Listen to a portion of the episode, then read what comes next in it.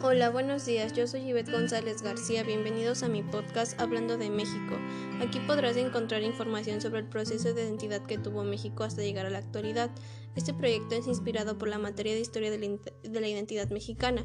En este primer episodio hablaremos sobre el periodo anárquico el cual abarcó de 1821 a 1855 y se dividió en cinco etapas, las cuales fueron Primer periodo, Primera República Federal, República Centralista, Segunda República Federal y culmina con la última dictadura de Santa Ana.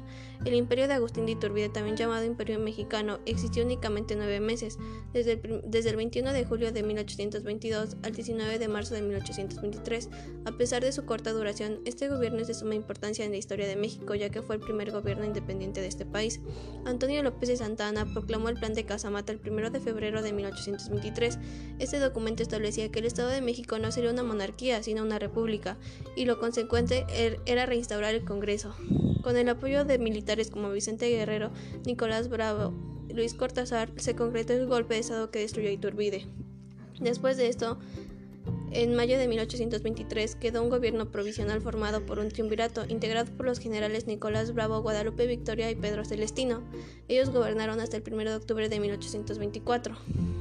El 4 de octubre de 1824 entró en vigor la, primera Constitución Federal de los Estados Unidos Mexicanos y tuvo como fin principal el de declarar el carácter independiente de México como país.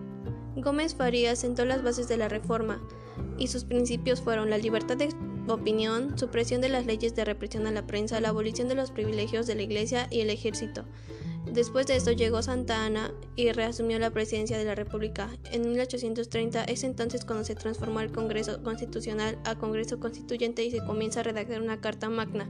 Las siete leyes fueron proclamadas en 1836. El 2 de marzo de 1836 Texas declara su independencia.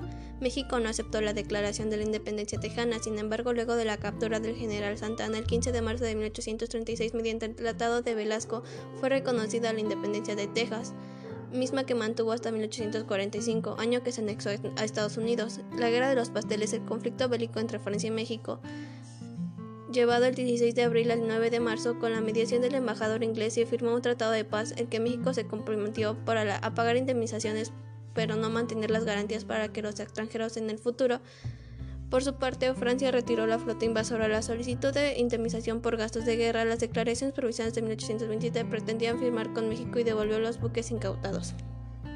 En 1842 el Congreso formuló un proyecto para una nueva constitución. En junio de 1843 se sancionó con una nueva Carta Magna a la que dio el nombre de Bases Orgánicas de los Estados Unidos Mexicanos. Esta norma fue de corte centralista, estuvo en vigor solo tres años y suprimió el supremo poder conservador. Se instauró la pena de muerte y se restringió la libertad de imprenta. El acta constitutiva y de reformas de 1847 se, se debió a la inestabilidad política del país y a la guerra contra los Estados Unidos de América el país volvió a adoptar el sistema federal establecido en la Constitución de 1824.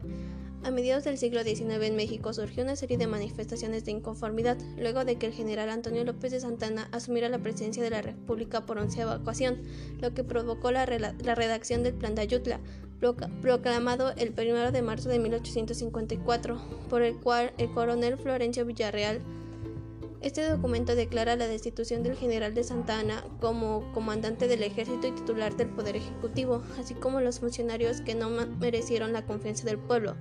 El triunfo del Plan de Ayutla dio lugar, al Congreso Constituyente en 1856, del que emanó la Carta Magna de 1857.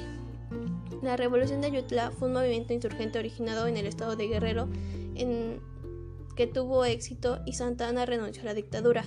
Juan Álvarez, su líder, gobernó como presidente interino y después lo, sucedió Ignacio Comonfort.